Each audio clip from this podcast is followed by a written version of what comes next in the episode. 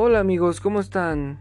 Recuerden seguirme en Instagram como OnlyCanek, a todo el equipo de la Yumil House, ahí nos pueden encontrar para más información. Bueno, a lo que seguimos. En el último podcast habíamos hablado de que ya habíamos comprado algunas motos, me había comprado unas motos después de haber llegado de Canadá y pues voilà, creo que ya llevo dos, tres meses, dos meses me parece. Realmente el tiempo ha pasado volando. Y ahora cada quien, mi hermano, eh, mi primo el chino, mi hermano Ken, pues ya cada quien tenemos una moto. ¡Hurra! Pueden aplaudirnos si gustan. Su aplauso es que me sigan en, en mis redes sociales. Ya sea aquí en Spotify, se los agradecería que pongan 5 estrellas. Y en Instagram.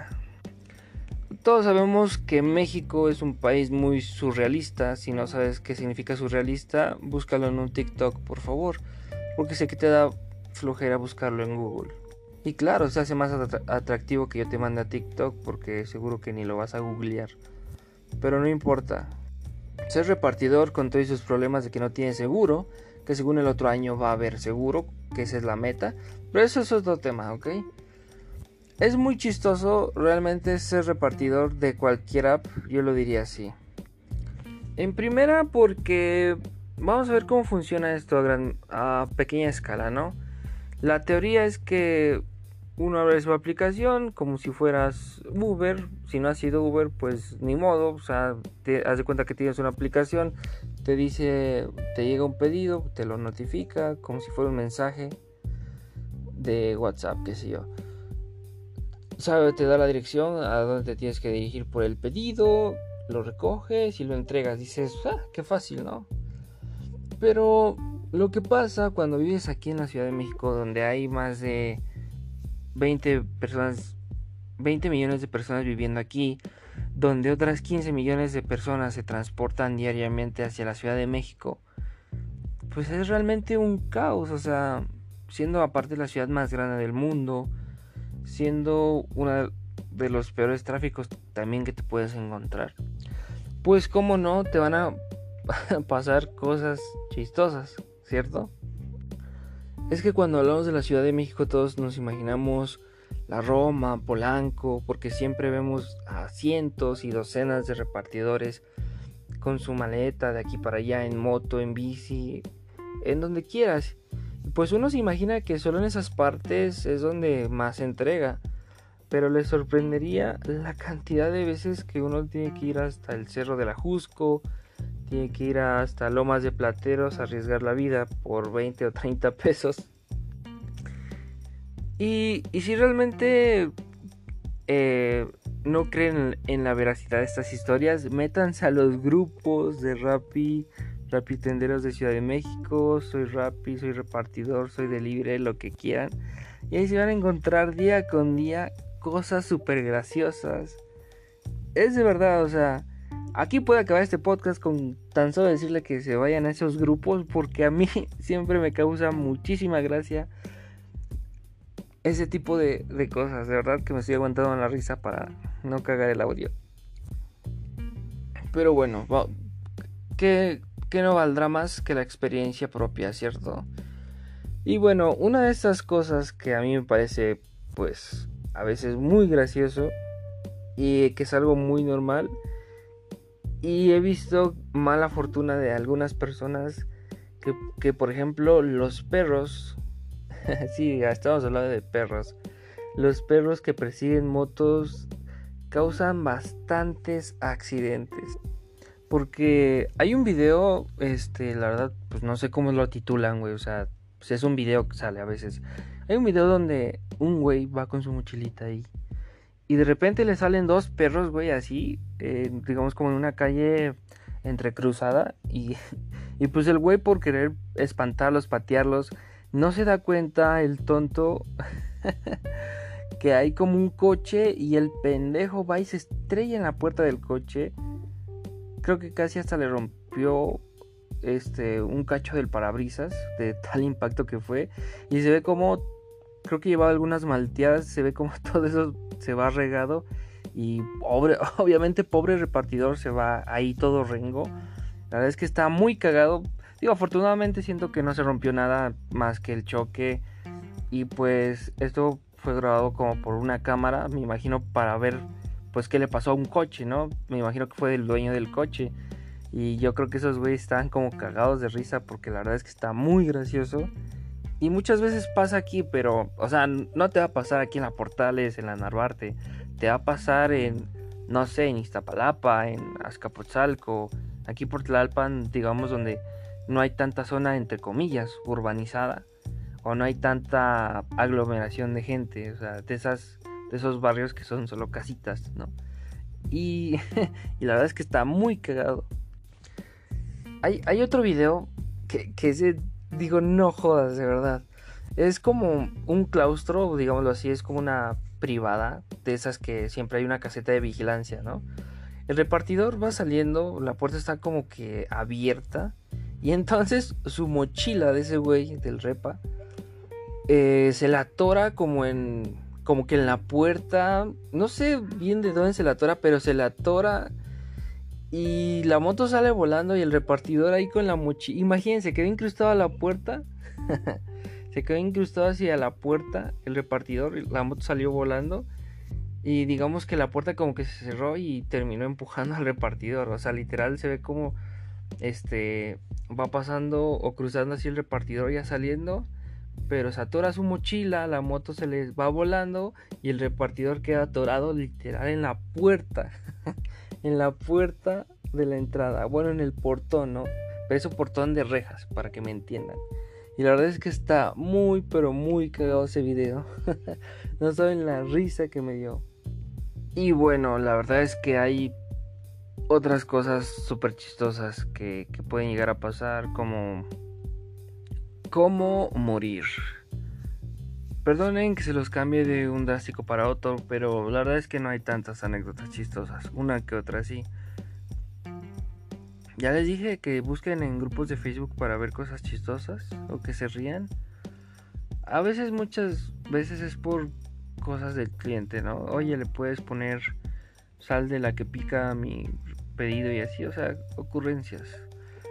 Pero más allá de cosas graciosas, es este podcast es como para hacer un poquito de conciencia, digámoslo yo, para la... ¿Cómo lo, lo, decir? Para el segundo grupo más vulnerable en vialidades de tránsito. Por algo así. Claro, después del peatón. Y probablemente los ciclistas. Yo los pongo en un mismo grupo. Porque digamos que no conducen o no van en algo con un motor. Porque los accidentes de automovilismo pues son pues ya una realidad desde hace 100 años.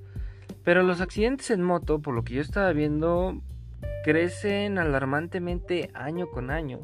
Y es lo que les repetía yo, o sea, al estar en una ciudad donde vivimos 20 millones de personas, donde otras 12 vienen todos los días a trabajar desde el Estado de México a esta zona, pues realmente se va a hacer un caos y es difícil de controlar. Siento yo que, por ejemplo, pues no estamos en la capacidad, o bueno, el gobierno, no está en la capacidad de tener como tantos policías o, tantos policías de tránsito recorriendo pues cada rincón, porque aparte les repito, todo esto es un caos. Y aparte de que tenemos varias avenidas principales, esto realmente pues es impactante cómo crece pues en primera la venta de motos. ¿Qué significa eso? Pues que vas a tener más accidentes en moto. O sea, vas a tener más percances. Y es horrible porque yo veo siempre día tras día mínimo dos accidentados en la vía. No hablo de coches, de coches he visto hasta más. Pero de motos, pues mínimo veo dos por día.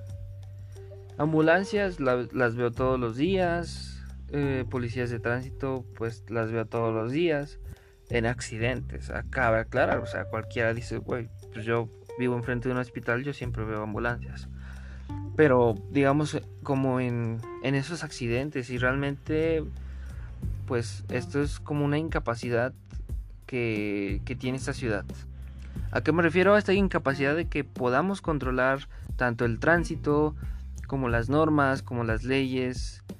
No es que diga que las rompamos todos o que las vayamos a romper, no, pero es como imposible de controlar a cada uno que pase.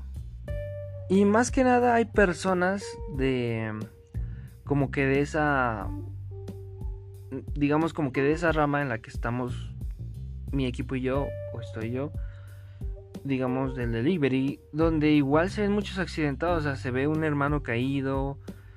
Obviamente con por unidad pues todos van y preguntan qué pasó si te echan la mano.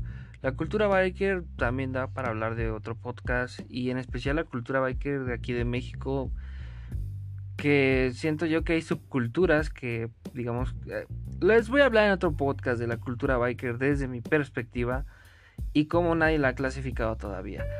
El chiste es que ser repartidor es una de las cosas más peligrosas que puedes hacer aquí en la Ciudad de México.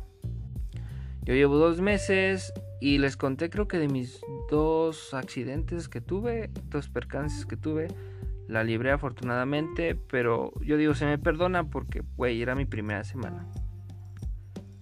Llevo, eh, le repito, dos meses aquí en México con las motos y no me ha pasado nada grave por el momento, pero no estoy exento a que me pueda pasar otra cosa. Porque uno ve cada semana con semana cómo se mueren personas y dices, güey, o sea, querer ganarle un tráiler, querer ganarle al transporte público, por Dios, o sea, todos en la vida nos hemos subido, yo creo, al transporte público, todos hablo por la clase mortal, los de aquí abajo, digámoslo así, y todos sabemos cómo son de que siempre les ha valido madre a la mayoría, no todos, pero cómo se meten entre carriles, o sea, no respetan, prácticamente sienten que la ciudad es suya. Micros y combis en especial, por los demás, y taxistas, claro está, o sea, realmente es alarmante ver cómo en videos hay gente que se muere por querer, literal, estar en rojo y querer pasarse el rojo y no sé, los atropella un camión, un tráiler, lo que sea. Y es realmente eso, y y más en el caso de los repartidores, güey, o sea, por 100 pesos es una cifra X. Por 100 pesos que te paguen, güey, o sea, realmente no es como que vale tu vida. Yo siempre trato de manejar mucho a la defensiva. Porque en todos mis años viviendo aquí, yo sé cómo es la ciudad, yo sé cómo son todos los conductores, todos tenemos prisa, hay tráfico, estamos desesperados. Y ese sería el tip, siempre maneja la defensiva, o sea, nadie va echando carreras, no es el autódromo, hermanos Rodríguez, por favor. O sea, de verdad es que las cifras no, por ejemplo, de la ONG o de la OMS, no me acuerdo, sí, de la OMS, ONG no, son corporaciones. Las cifras de la OMS es que las muertes en los jóvenes de 19 a 29 años en su mayoría son por las motocicletas en su gran mayoría. Entonces, ¿qué nos dice eso? Que estadísticamente es más probable morir en la moto que en tu trabajo. Pero si tu moto la usas para trabajar, pues imagínate, estás jodido. Realmente hay mucho de qué hablar, amigos. Realmente hay muchas cosas en este mundo motociclista. Pero yo creo que lo iremos aclarando poco a poco. Repito, hay muchas subculturas de bikers hay algunas en las que estoy muy en contra, hay algunas que me llaman más la atención, hay algunas que tal vez no les he puesto el ojo. Pero toda esa cultura biker, yo siento que pues es algo ah, parte de nuestra humanidad como querer hacer grupos, como querer juntarnos con personas con la misma afición. Hasta aquí vamos a terminar esto. Eh, espero los que me escuchen los que tengan auto sean un poquito más considerados con los que tienen un poco de motos. Yo sé, yo sé que hay gente que, va en moto y va vuelto loca, aunque tú tengas las mejores intenciones, pero parece que el motociclista no pone de su parte, yo lo sé. Eh, es muy difícil poder concentrarse del lado derecho y del lado izquierdo porque pues en primera tienes que ver una ruta, tienes que ver hacia el de atrás, Y yo sé que me dirás, sí, pero en el coche es lo mismo. Claro, pero en el coche pues tienes la carrocería y pues literal vas en tu carril y si hay tráfico pues es un poquito más fácil inclusive. Pero siendo en moto pues es un poquito más complicado. Los que tendrán moto yo creo que saben a lo que me refiero. Y les repito, yo creo que ahorita los siguientes episodios van a ser más enfocados en esta cultura biker para adentrarlos un poquito más. Y pues nada, o sea, me gustaría contarles más, pero saben que estoy muy en contra de los podcasts que duran bastante. Porque por el momento, pues igual no tengo mucho tiempo. Pero más adelante y el siguiente año, porque seguramente ya nada más sacaré dos, tres podcasts este año, o solo uno, no importa. Pero pues, les seguiré contando detalles. Les repito, síganme en Instagram, ahí estoy como OnlyCanek. Ahí tienen toda la información y todo lo que hago siempre. O sea, no hay mejor red social para mí que Instagram. Bueno amigos, muchas gracias. Thank you for everything. No sé cuántas personas realmente que no saben español me están escuchando. Porque tengo gente de Alemania, lo que se me hace raro que es como la tercera el tercer país que más me escucha después de México y Estados Unidos, claro. Y se me hace súper gracioso. No sé si saben español o no, o si son mexicanos allá, o, qué sé yo, pero un saludo a todos. Desde Latinoamérica, desde, desde Europa, desde Asia. Me falta que me escuchen de África y de, de Oceanía para completar los cinco continentes. Pero saludos a todos y bendiciones.